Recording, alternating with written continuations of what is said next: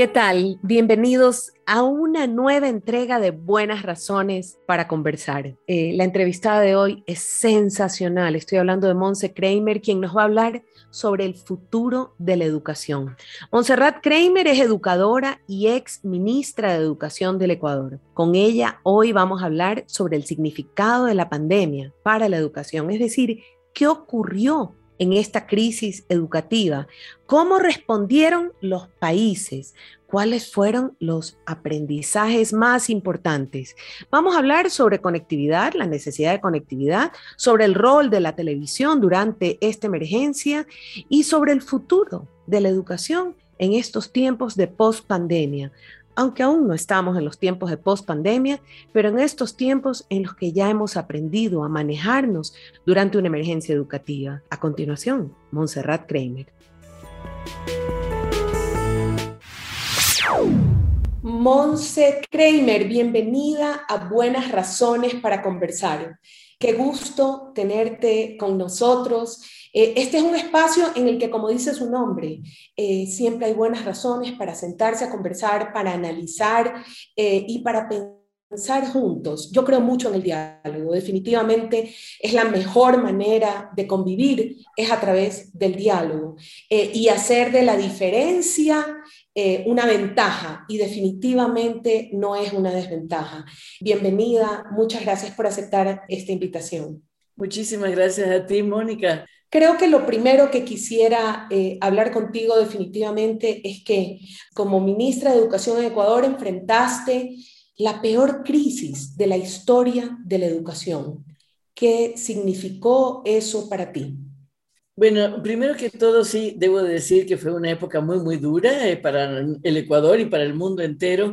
Y en ese sentido fue un privilegio poder estar en ese momento, en ese lugar, dando el apoyo que uno puede dar, porque esa es la razón de ser de nosotros los seres humanos, el poder apoyarnos, sobre todo en los momentos de tan extrema necesidad. Eh, significó mucho porque fue un trabajo muy humanizante. Siempre lo tomamos no como una crisis sanitaria, sino como una crisis humanitaria.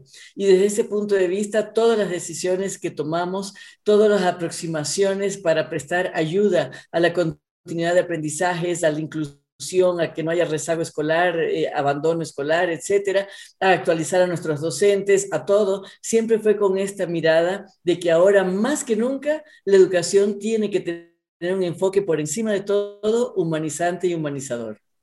¿Qué significó de verdad eh, la pandemia para la educación, no solo del Ecuador, sino de la región? Es decir, oh, estos son los resultados y los tenemos que enfrentar porque eh, ahí están y hay que tomar medidas importantes a nivel de región, no solo del país. Fue muy importante por muchas razones. Una, sabíamos que la educación tenía que cambiar.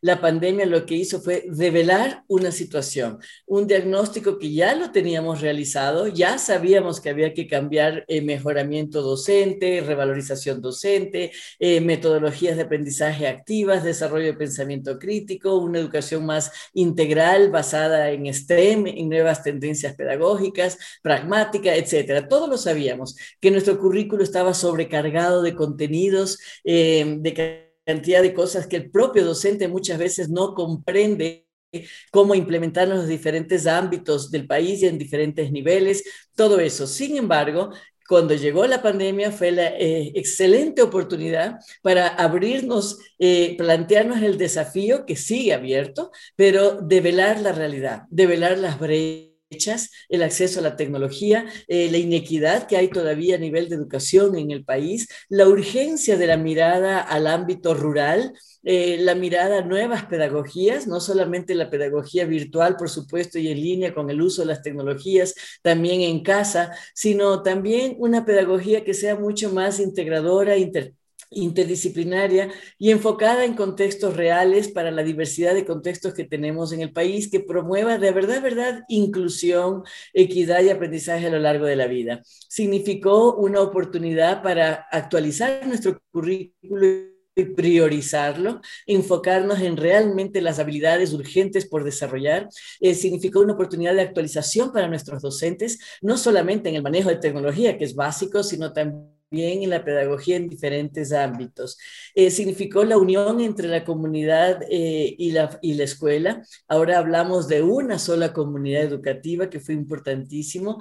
Eh, fue un cambio de mentalidad de absolutamente todos. Comprender que los ambientes de aprendizaje no están solo en el aula, están en la sala de tu casa, en el parque del vecindario, están absolutamente en todas partes y que eso es justamente lo que necesitamos ahora, especie de ecosistemas educativos, una comunidad que interactúa actúan todos con todos y todos aprendemos, todos enseñamos, guiados, por supuesto, por la estructura de la escuela, pero con mucha más permeabilidad, resiliencia, capacidad de adaptación a la incertidumbre y, como digo, con mucha conexión más que conectividad. La conectividad es indispensable, obvio, pero la conexión humana, esta, así como en economía se habla ahora de cadena de valor agregada, yo creo que en educación es exactamente igual. Conexión, conexión de unos con otros, con otros, y todos aprendemos y enseñamos y nos nutrimos en esta cadena integral de educación. Casi todo lo que has mencionado se, lo he escuchado en conversatorios de UNESCO, internacionales, eh, hablan de las mismas brechas, de que la pandemia reveló vacíos que había que atender o necesidades que había que atender. Y, yo te diría que se aplica a, a, casi todos los países de la región.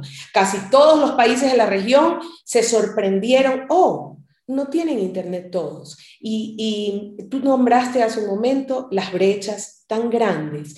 Eh, muchas de las cosas que tú dijiste son mucho más fáciles de aplicar con población urbana, con población que tiene mejores recursos económicos, eh, con población que accede a tecnología, a conectividad, eh, o inclusive con población que tiene un mejor nivel de educación. ¿Sí? Eh, y me imagino que el desafío más grande, y tú hablaste de atender habilidades urgentes, usaste esas palabras.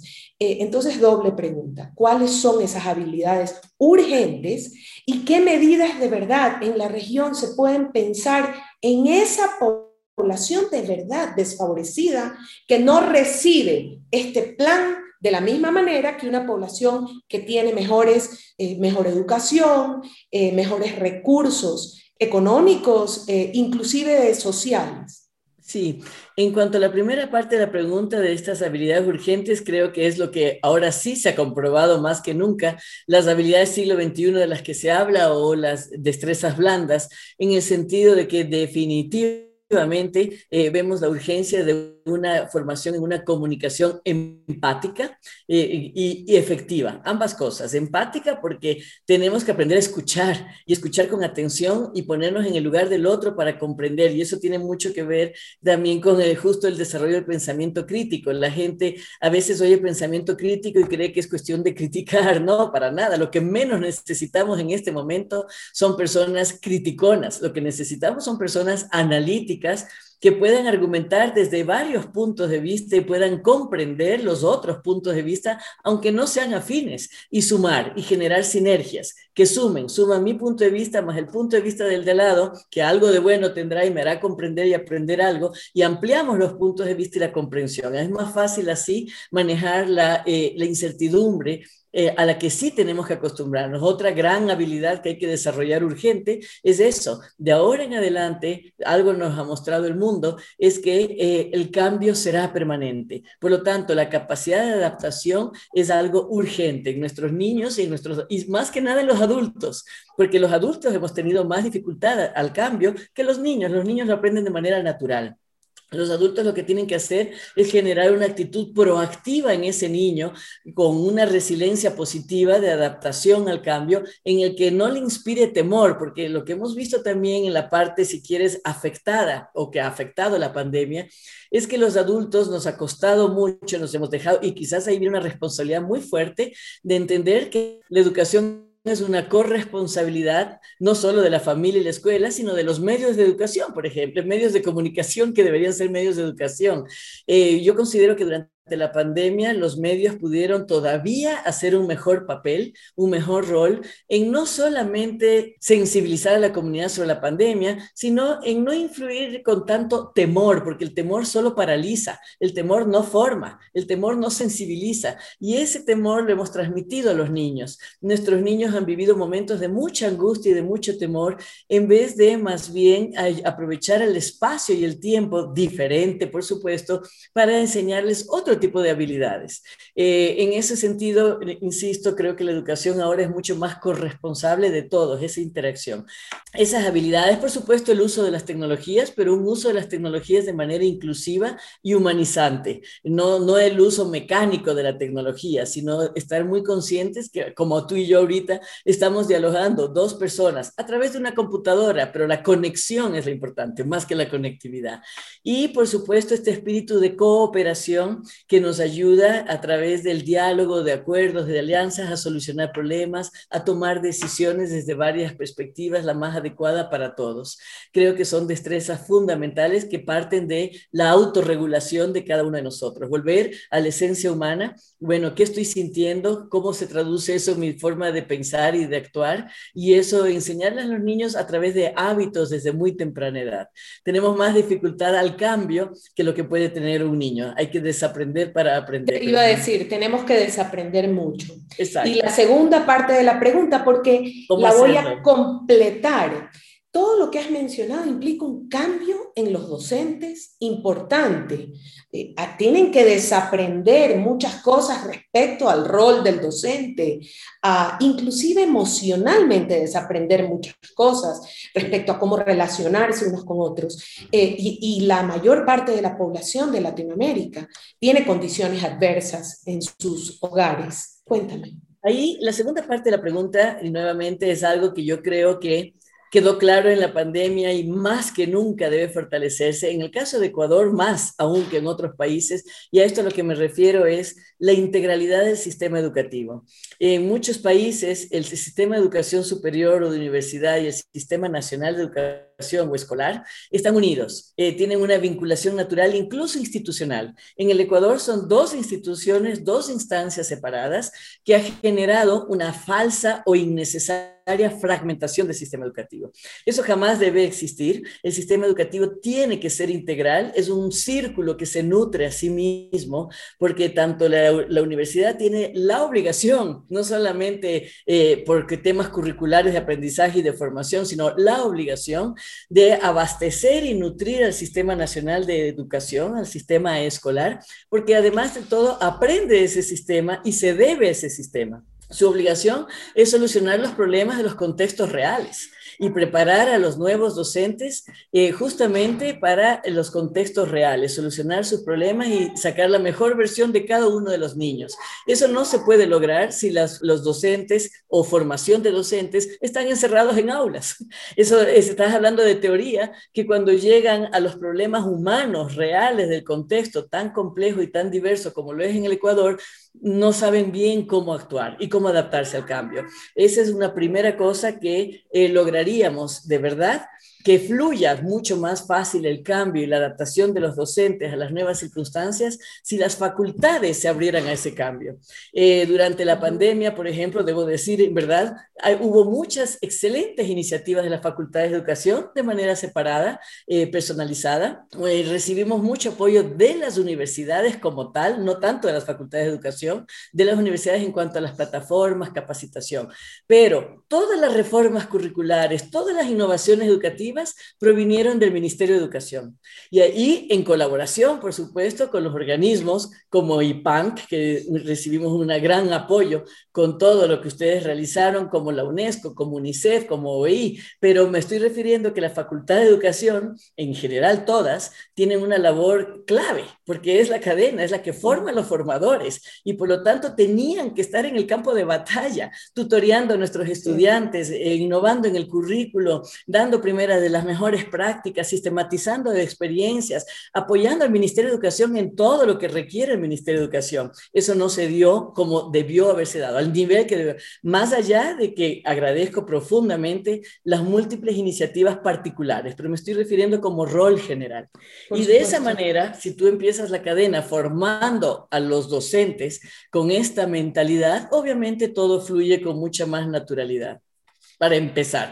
La otra cosa que creo que es importante es que ahora más que nunca América Latina y la región se unió mucho. Eh, como nunca tuvimos encuentros ministeriales con organismos internacionales, las alianzas, los acuerdos. Nosotros como ministerio tenemos ahora un comité fijo de asesoría internacional, de cooperación, etcétera, de expertos y creo que es momento de justo empezar a nutrir esa unión que se ha dado con homologación de estudios, eh, de, capacitación e información para los docentes, porque como tú bien dijiste, los problemas que tenemos en la región son bastante similares en diferentes dimensiones, pero muy similares. Creo que es momento de consolidar todas esas alianzas, esos diálogos y esos encuentros que hemos tenido.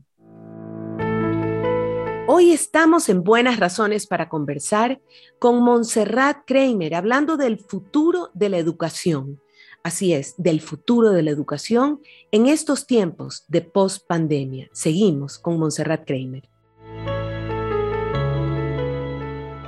Uno de, eh, de los temas que se vieron más graves fue el abandono escolar y, nuevamente en los diálogos con los otros países encuentras que también es la preocupación primordial de, de chicos que en esa situación de emergencia eh, y al no tener acceso de ningún tipo, eh, simplemente abandonaron la escuela, es decir, no había cómo trabajar y por la emergencia familiar tampoco había cómo resolverlo.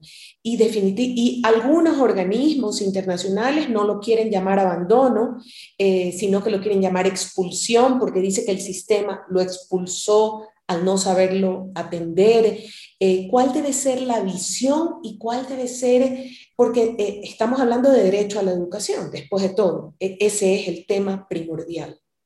Totalmente. Eh, nosotros también nos resistíamos a llamarle deserción, porque nos parece cruel. El desertor es aquel que ha infringido con, con su deber. Y en este caso es el sistema y la sociedad la que ha permitido que ese niño abandone la escolaridad porque no ha recibido el apoyo que requería y que se merece, y que es su derecho que, es el derecho principal de todo niño, porque el derecho a la educación te habilita para todo el resto de cumplimiento de derechos. Por eso es tan importante. No es alfabetización, es el derecho al desarrollo de ti misma en su integridad. Eh, en ese sentido, ese es, es un gran desafío y reto. Y nuevamente vuelvo al tema de que yo creo que es una cuestión de mentalidad.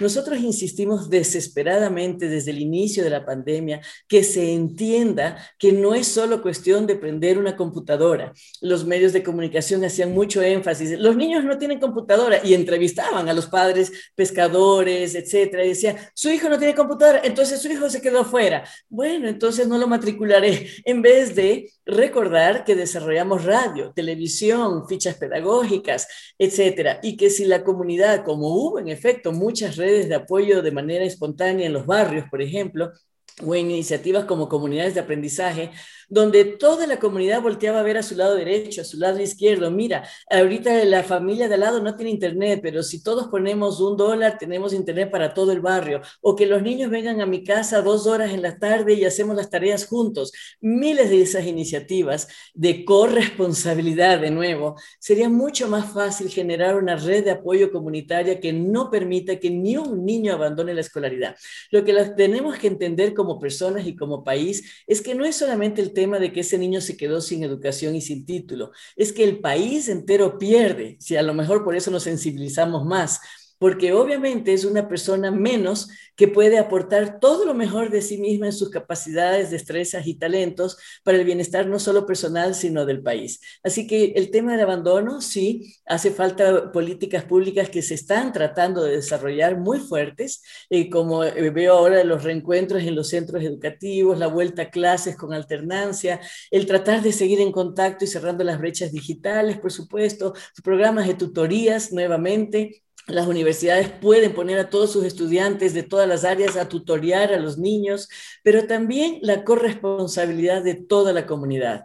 Simplemente yo no puedo dormir en paz si sé que el niño de al lado mío está dejando los estudios porque a lo mejor eh, no puede prender el celular o la computadora cuando tiene textos en su casa, cuando tiene radio, cuando tiene televisión, suponiendo que definitivamente no puede acceder en ese momento a la computación. Es un tema de corresponsabilidad y verdadera solidaridad cómo nos apoyamos entre todos por el bien de todos. Has tratado dos temas y hay uno que lo has tratado tres veces, creo, y es el de la comunicación y el de que ahora lo conocemos como infodemia, la epidemia de la información, que fue lo que pasó. Eh, tuvimos uno de nuestros entrevistados, dedicamos un podcast a este tema porque nos parecía realmente importante, la responsabilidad de la comunicación y de los medios de comunicación, que según la investigación habla de que al al convertirlos en supertransmisores en alguna etapa de la, lo que hiciste fue convertirlos en, eh, victimizarlos, convertirlos en culpables de la transmisión del virus. Eh, y lo que fue muy grave es que muchas veces los medios de comunicación,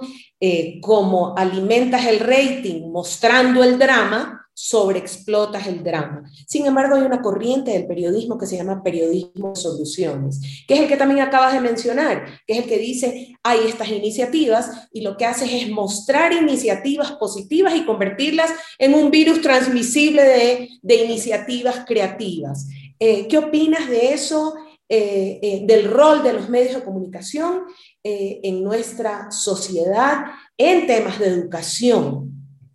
Yo creo que los medios de comunicación, eh, como tú lo dices, eres una periodista apasionada por esencia comunicadora, eh, porque es, eh, una cosa es ser comunicador incluso y otra cosa es ser periodista. Y creo que esa diferencia no debería haber existido nunca, pero está viéndola. y en el sentido de que más ahora con la invasión o explosión, si se quiere usar el término de las redes, Facebook, Instagram, los TikToks, el Twitter, etcétera, que creo que mm, estamos aprendiendo de alguna manera los adultos nuevamente. Y ahí es cuando ves eh, cómo no estamos acostumbrados a hacer una lectura crítica elemental de un mensaje. ¿Quién me manda esto? ¿Por qué yo habría que replicar esto que no sé quién me lo manda y para qué y por qué me lo está mandando? Eh, y se han dedicado a hacer, las redes se han dedicado a hacer una especie de fuente ovejuna, ¿no? ¿Te acuerdas en Fuente Ovejuna mataron a una persona? Cuando va la autoridad pregunta, ¿quién la mató? Todos y ninguno. es tal cual lo que está pasando en las redes ahorita. Las redes se han vuelto justicieras, pero a veces sin, eh, con intereses detrás que desatan toda una corriente, infaman, calumnian, destrozan y desinforman, que es lo más grave. Es muy cruel lo uno, pero lo más grave es que no permiten informar y orientar y guiar adecuadamente a la población, eh, en casos sobre todo de crisis. Yo creo que en estos momentos, más que nunca, urge eh, esta conciencia crítica real de evaluar, analizar y ser muy responsables de lo que decimos por el bienestar nuestro, también por el honor y compasión y, del otro, pero sobre todo de la sociedad y del país. Es urgente el rol de los medios de comunicación y una reflexión y un replanteo total de lo, de lo que se entiende por periodismo, de lo que se entiende por, como tú bien dices, el rating. Eh, no podemos seguir quién viene primero, la gallina o el huevo, el huevo o la gallina. Entonces tenemos que tener crónica roja. Lastimosamente, cuando uno ve ya los medios, eh, ves dos noticias interesantes, los dos primeros titulares que los encuentras en todas partes, y el resto son accidentes, asesinatos, mafia, muerte y corrupción. Entonces, eso en un niño, solamente quiero imaginarme en esta época en que la brújula es muy relajada, la relatividad es extensa, ¿cómo se está formando la mentalidad de un niño encerrado en una casa que solamente ve lo horrible que es el mundo y que sus padres están llenos de angustia y temor? Yo, yo solamente pregunto, ¿qué, ¿qué generación estamos formando? ¿Con qué visión del futuro? ¿Con qué proactividad y también con qué optimismo? Y no hay cosa más terrible para el existencia, la existencia de la persona que volverse nihilista, o sea, es decir, el escepticismo, a tal punto que ya no tienes a qué aferrarte, ya no tienes en qué creer, porque si algo sostiene al ser humano es la búsqueda de sentido y significado. Y si los medios se encargan de destrozar todo el sentido y significado de todos los ámbitos y no construir o proponer otros, porque no digo que no se develen las verdades, que no se investigue, pero propongan otro sentido y significado que realmente ayude a las personas a mejorar su calidad de vida. Eso creo que es una emergencia. Has tocado dos temas. No voy a llegar al que quiero llegar. Eh, dos temas. Eh, uno, eh, que es el del periodismo para niños. también uno de nuestros podcasts estuvo con una experta argentina en noticieros para niños. Se debe crear noticieros para niños en las que las mismas noticias, porque hay una visión de que los niños son unos tontitos que hay que hablarles de, clases de ballet, de salto, de arte, o que los niños son unos adultitos que tienen que ponerse eterno y hablar de noticiero e imitar a Alfonso Espinosa Los Monteros. No, los adultos periodistas tenemos que hacer noticias para niños, en las que les explicamos y les damos el contexto cuando se escandalizan porque hay un virus, el virus es esto y el virus, y está pasando esto en este país y tú tienes este rol eh, en, tu entorno y puedes hacer esto. Y las autoridades están haciendo esto, que fue un tema súper interesante. Pero has tocado la alfabetización mediática.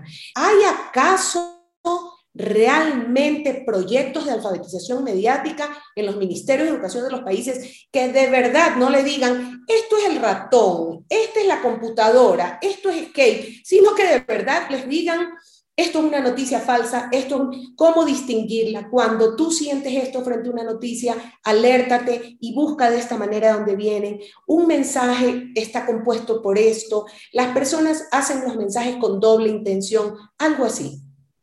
Sí, nosotros eh, hicimos justamente con, justamente con la colaboración, además de IPANC, trabajamos muchísimo en el tema de tecnologías y cómo eh, eh, hacer una inmersión en el currículo desde varios ámbitos. Entre esos, una de las cosas que trabajamos también con la OI fue el tema eh, de la ciudadanía digital. Es urgente, cuando ahorita hablamos de ética, de formación en valores, que ya hablamos de eso todo el día, y cuando tú le preguntas a la gente, ok, según tú, ¿cuál es la solución? Me dicen, una asignatura de cívica. No, señores, porque eh, eso no, ahorita los contenidos no es. Los niños necesitan vivir para poder comprender los problemas y ellos mismos encontrar las soluciones. En ese sentido, la ciudadanía digital yo creo que ahorita es una parte de la formación indispensable porque es un mundo tan real como el presencial. Eh, son dos mundos en los que están viviendo y con el agravante que los adultos estamos aprendiendo a vivir el mundo virtual. Eh, los niños ya nacen sin acento, como se dice. Nosotros estamos aprendiéndolo, lo aprendemos eh, rápidamente, pero con acento. Los niños lo están aprendiendo sin acento. Tú ves a un niño de, yo estoy ahorita con mi nieta al lado de dos años y ella sabe exactamente dónde buscar el video de Mickey Mouse en el celular y cómo entrar y buscarlo y abrirlo. Dos años, cuando yo todavía pregunto cómo se puede. Entonces, en ese sentido, creo que tenemos que actualizarnos por completo y como tú muy bien has dicho, a veces tratamos a los niños como pequeños en su mentalidad. Y resulta que en estos momentos, en efecto, los niños están más actualizados que nosotros, eh, acceden a la información y al conocimiento de manera directa, porque además nosotros en nuestra falta de pensamiento o de análisis crítico, de filtro, les prendemos y dejamos tú no dejas que un delincuente entre a tu casa, por supuesto. Sin embargo, prendemos programas de televisión, empezando por los noticieros, donde entran asesinos, violadores, narcotraficantes a tu hogar y acompañan al niño de 5, 6, 8 años durante 2, 3 horas y mientras almuerza o mientras cualquier cosa con tal de que te deje un ratico en paz. Em, así que creo que ese tema es muy, muy importante, meterlo en los currículos, en las fichas pedagógicas, en las metodologías activas, en todo lo que hablamos meter siempre esta, esta comprensión de que estamos viviendo dos mundos paralelos y que ahora más que nunca es urgente este análisis crítico del mensaje y de la comunicación. Y finalmente, tú has hablado mucho de, y perdón que me vaya para atrás, de estas comunidades de aprendizaje o de, o de la necesidad de, de generar, y eso pasa por el que aprendamos como países a dejar ciertas autonomías en los territorios y que no sea todo tan vertical, si es que esa es la palabra, o tan centralizado, pero habla de que eh, y es una manera de atender esas brechas. Eh, la manera de atender esas brechas es que la escuela no solo se dedique al alumno, sino a la familia y que juntos decidamos y que juntos aprendamos y eduquemos a los niños o que juntos nos protejamos. Cuéntame un poco esa visión que es tan importante. Sí, aquí hay dos puntos rápidos. El, un fundamento pedagógico de comunidades de aprendizaje, el un fundamento es que definitivamente la manera de desarrollar toda la parte neurológica, si se quiere, neuroaprendizaje, es la comunicación real. Eh, uno se construye en relación al otro. Si tú encierras a un niño en una habitación en blanco sin interacción con nada ni nadie, difícilmente se desarrolla todas las habilidades cognitivas y emocionales de una persona. Por lo tanto, el diálogo, el aprendizaje de por sí, por esencia, es dialógico. Tú y lo que llamamos incluso la pedagogía del constructivismo, el constructivismo social, etcétera, no es solo la persona, lo hace en construcción colectiva con el otro. Es lo que ahora también se llama no solo inteligencia emocional, sino inteligencia social, las destrezas de cómo aproximarte al otro para vivir en comunidad. La otra cosa que evidencian los estudios eh, educativos es que aquellas comunidades, familias, porque ahora incluso la noción familia es variada, pero cuando el niño sabe que la comunidad cercanísima, llámese familia o comunidad o barrio, está pendiente de él, es importante, está siendo percibido todo el tiempo, su aprendizaje es mucho mayor. Todos sabemos que los aprendizajes empiezan en el sistema límbico, es decir, la parte emocional que antes se consideraba como algo separado de la razón, ahora sabemos que es el motor. El niño empieza cuando se siente seguro, bien aceptado, e importante, se abre y pasa toda la información al lóbulo frontal y aprende, se concentra, planifica, aprende. Eh, cuando el niño está impactado emocionalmente, se siente solo en ambientes no cálidos, ambientes no seguros, no se concentra y no aprende. Eh, por lo tanto, por esas razones, llevado esto, ya interpolado, ya llevado a una eh, eh, hacia más allá, si tú además cierras las brechas de las comunidades vulnerables o comunidades con menores recursos y sumas los esfuerzos y la colaboración de todos, entonces tenemos que todos se están formando, mejora la calidad de vida del adulto, pero también mejora la calidad de vida del niño. Si la familia se involucra con la escuela y la escuela da formación continua a los adultos, hay gratitud hacia la escuela y el niño se siente que quiere más a su escuela. Es toda una sinergia positiva y detona círculos virtuosos. Qué maravilla. Hay tanto por hacer. Eh, Montserrat, no sabes cómo agradezco. Es una de las mejores conversaciones que he tenido en nuestro podcast Buenas Razones para conversar y, yo diría que hoy día han sido buenas razones para aprender. Eh, muchísimas gracias por habernos recibido, gracias por todo lo que has compartido eh, y espero que te tengamos en otra oportunidad. Eh, Muchísimo gusto, Mónica, gracias a ti siempre porque tú has sido un gran apoyo, debo decir, en toda esta pandemia, como Mónica Maruri, con todo lo que nos ayudaste justamente con los programas educativos en televisión, pero además de eso, a través de IPANC, que también ha sido de gran colaboración, ayuda y apoyo. Muchísimas gracias. Y en lo personal, por supuesto, y un gran abrazo. No se vaya, tenemos buenas razones para continuar escuchando.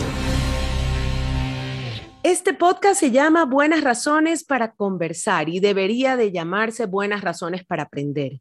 Hoy he aprendido mucho con Montserrat Kramer, educadora y ex ministra de Educación del Ecuador, He aprendido sobre lo más importante que hicieron los sistemas educativos de los países para responder a la pandemia, sobre los aprendizajes, sobre los problemas que han quedado y están por resolver, eh, sobre la importancia de la conectividad, eh, sobre el cambio de paradigma educativo que se necesitaba hace mucho tiempo y que ha llegado el momento de aplicarlo y que todos los países no pueden volver a la normalidad, sino justamente reinventarse.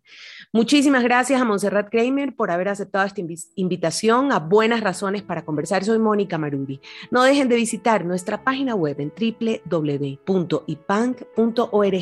y visiten nuestras redes sociales. Solo digiten arroba cabipank en Facebook, en Twitter e Instagram Gracias por acompañarnos.